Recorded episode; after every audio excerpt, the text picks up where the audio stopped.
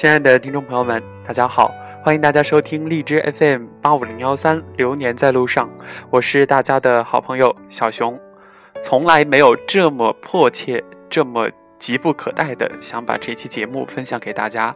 呃，我想很多的朋友都跟小熊一样，也在关注里约奥运会。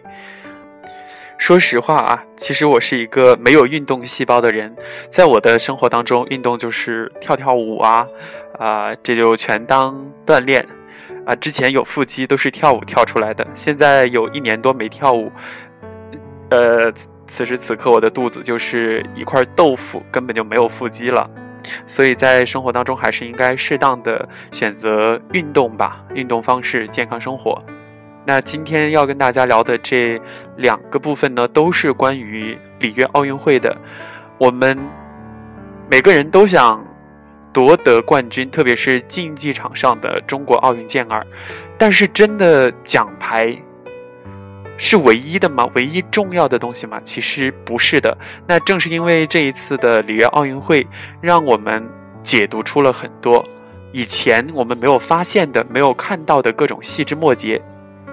那今天我们就跟大家一起来说一说，原来奥运会是这样的。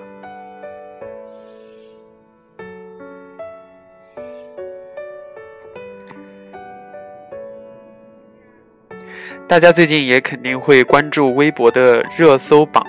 那么，运动员福原慧，呃，运动员家属吴明霞的男朋友，运动员。张某某 被大家称为“张氏冷漠”，他们分别登上了微博热门话题的前三名。那么傅园慧她之所以会上热搜，是因为她在成功晋级女子一百米仰泳决赛的时候，接受记者的采访时那么萌，那么真诚。她在采访里边说：“我已经使出洪荒之力了。”记者继续问他是不是对明天的决赛充满希望呢？他斩钉截铁地说：“没有期待，我已经很满意了。”然后便欢快地跑开了。比赛很辛苦，我们可以看到他有小的满足，因为在自己奋力一搏之后取得了想要的成绩，而且并没有很贪心。所以在接下来的比赛当中呢，他也是以这种轻松的心态，最终摘得一枚铜牌。吴明霞是大家都非常熟知的跳水老将，那么这次的里约奥运会，她为中国夺得了第五块奥运金牌，同时她也成为了夺得奥运金牌最多的中国运动员之一。然而，让人意想不到的是，七夕节我们被撒狗粮，呃，然后她的这个男朋友呢，比她先上了热搜。当时记者采访她的时候，这个视频啊，也是。我不知道该怎么形容了，就是很恩爱。同时呢，这个吴明霞，她是这个五块金牌，更是超过了之前的呃郭晶晶和伏明霞，也是她嗯个人的一个告别的这样的一场运动会吧，取得了冠军，拿到金牌，可以说是。大家都期望的，也是他自己期望的。那么在这里跟大家解释一个事情啊，有人说这个傅园慧她当时在呃决赛之后，嗯，接受采访的时候呢，并不知道自己得了并列第三，嗯，就有人说她嗯不真诚。其实现场的情况是，嗯，她的排名的确是在第四位，因为傅园慧她其实是高度近视的，所以他。并没有知道，也没有发现，也没有看清自己是并列的分数，只是大概的知道自己排在第四，因为看不清楚那个分数嘛，所以大家就不要再去呃指指责他。第三位登上热搜的是里约奥运会中国首金，属于第一次参加奥运会十米气枪运动员张梦雪。夺冠的张梦雪却是一脸的沉着冷静。理智稳重，于是这个姑娘用另外的一种方式登上了微博的热搜榜的榜首啊！来自张怡宁、张继科、张梦雪的同款冷漠，被大家亲切地称之为“张氏冷漠”。我们好像从奥运季的厮杀当中集体的逃离出来，我们终于具备了在细枝末节中感受昂扬体育精神的能力了。为什么这么说？我们接受了傅园慧单纯的快乐，我们为吴明霞能有爱情陪伴而感到甜蜜，我们认同张氏冷漠背后的沉着气场和实力自信。正是因为这些，让我突然想起刘翔。零八年奥运会，刘翔一夜成名，却在光芒万丈的时候因为受伤退赛，引来无数网友和国人的嘲讽与奚落。一二年奥运会的时候，刚受伤的刘翔还是站在了起跑线上，带着国人的希望，肩负着巨大的压力，却在跨栏跨越第一个栏架的时候不慎摔倒，最后用一条腿跳完了全程。舆论没有留给他一点的仁慈，人们直指他是个骗子，不过是为了钱在演戏。大家丝毫没有对刘翔，呃，有一点点包容和理解。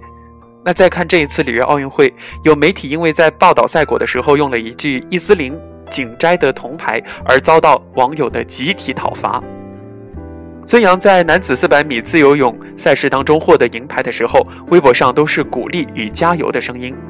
终于，我们已经度过了运动员需要拼命给国家一个交代的时期了。多难兴邦的年代，我们迫切需要证明民族共同的认同感。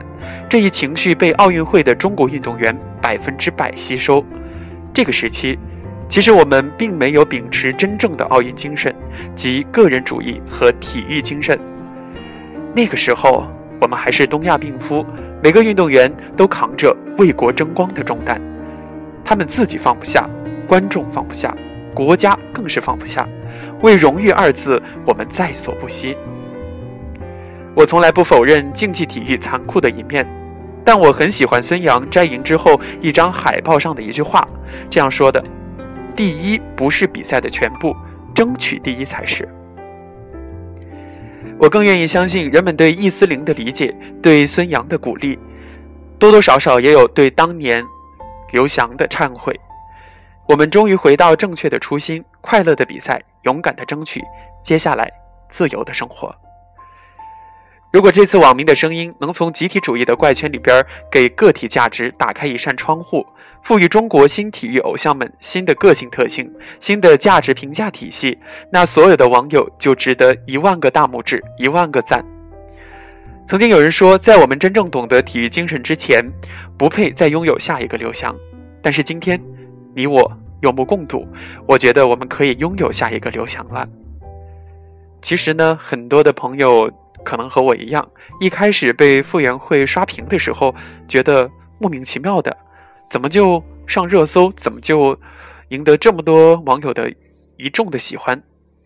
半决赛第三名，凭什么一下子击中了所有人的内心呢？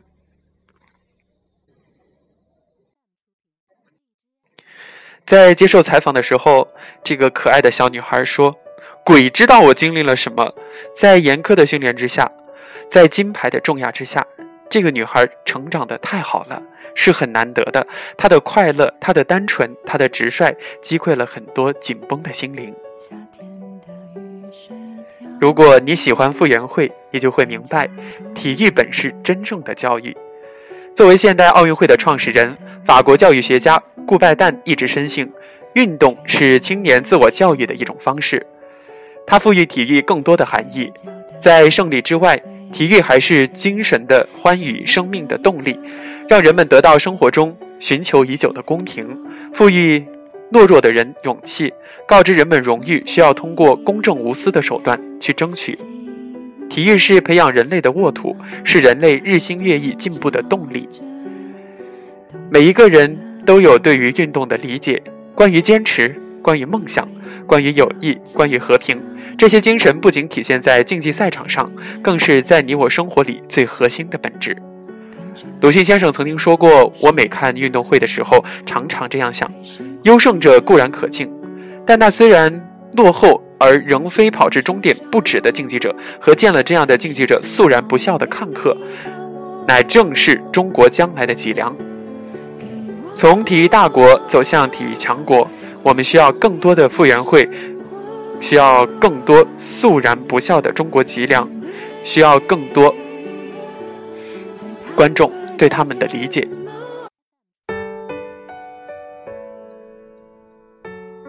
好的，亲爱的听众朋友们，您现在收听的是荔枝 FM 八五零幺三《流年在路上》，我是小熊，感谢大家的收听和支持。那么，《人民日报》发表了这样的一篇文章，嗯，我觉得好感动，好温暖。北京时间八月六号，里约奥运会拉开帷幕。然而，很凑巧的是，当天中国队吃了一个金牌的零蛋。奥运会首日，许多运动员与金牌擦肩而过，令人惋惜。唐伟没有得金牌，杜丽没有得到金牌，孙杨没有得到金牌，中国队首日无金。按照往常，国内可能早就炸开锅了。让人欣喜的是，今年与往年不一样，这次社会上没有出现那么多悲愤的郁闷之声，啥出师不利，啥国家养了一群废物、垃圾等骂娘声，基本上没有听到。网络暴力没有再次出来啊。相反，大家都在说杜丽好样的，孙杨挺住，大家支持你们，中国不缺这一块金牌。孙杨的微博下数十万粉丝给予热情点赞，杜丽的微博底下也是一片鼓励之声。而且在被霍顿，嗯，诽谤之后，我们的孙杨显示出中国运动员的大将之风，有风度，不跟你打口水仗，我们直接赛场上实力上来证明。有了国人的宽容，于是赛场上有了一幕幕让人欣慰的场景。在领奖台上，杜丽笑了，释然的笑了。孙杨他哭了，那是拼尽全力之后仍然不能如愿的委屈，但是没有失落和焦虑，他也没有因此受到影响。唐伟他是遗憾的，但他的遗憾也是平静的。奥运会就是这样，年年岁岁花相似，岁岁年年人不同。一次次奥运会从我们的岁月里流过去了，像一座座小小的里程碑。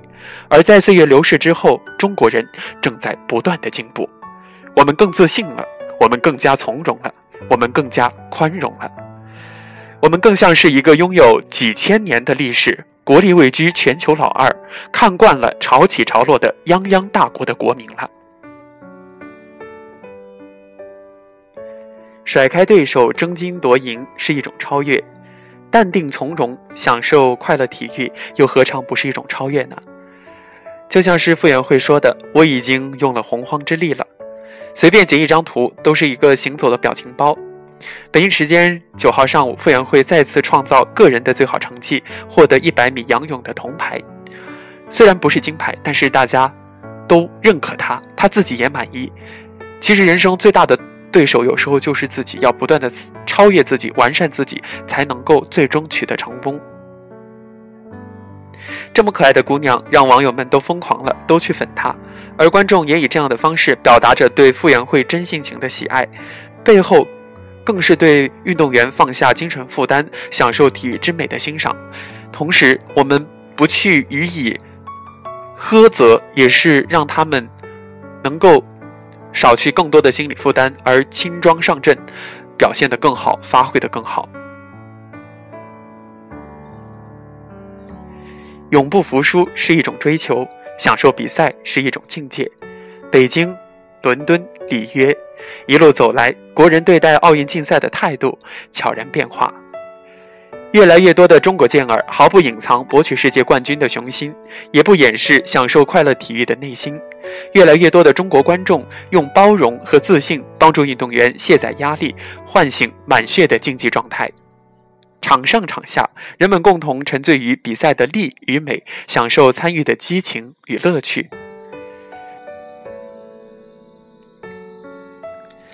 但曾几何时，我们很悲情。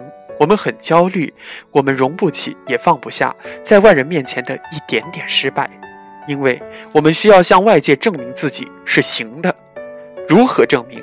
可以量化而直观的金牌，是一个民族自我证明最方便或者最直接的象征。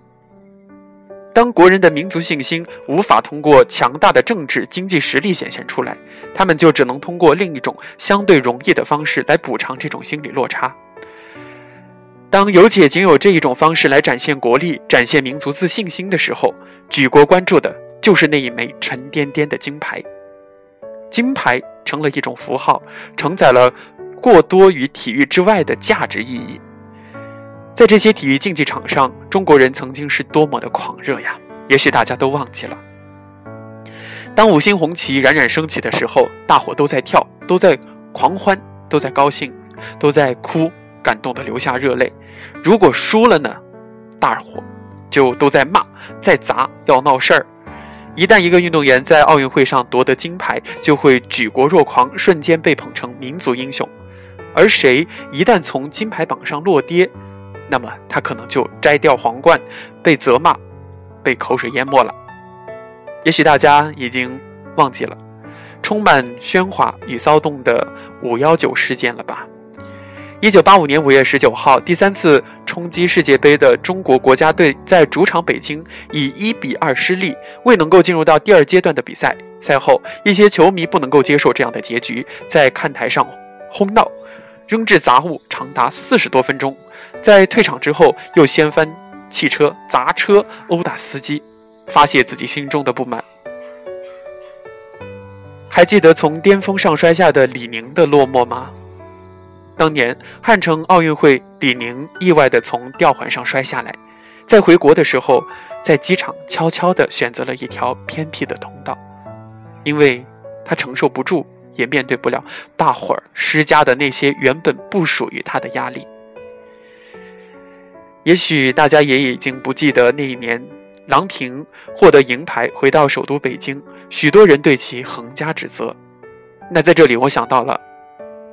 我看视频的时候，有一个链接是李娜，她当时一场比赛失利，记者采访她有什么感受或者想说的话，对于全国观众。然后她说：“难道我应该说什么吗？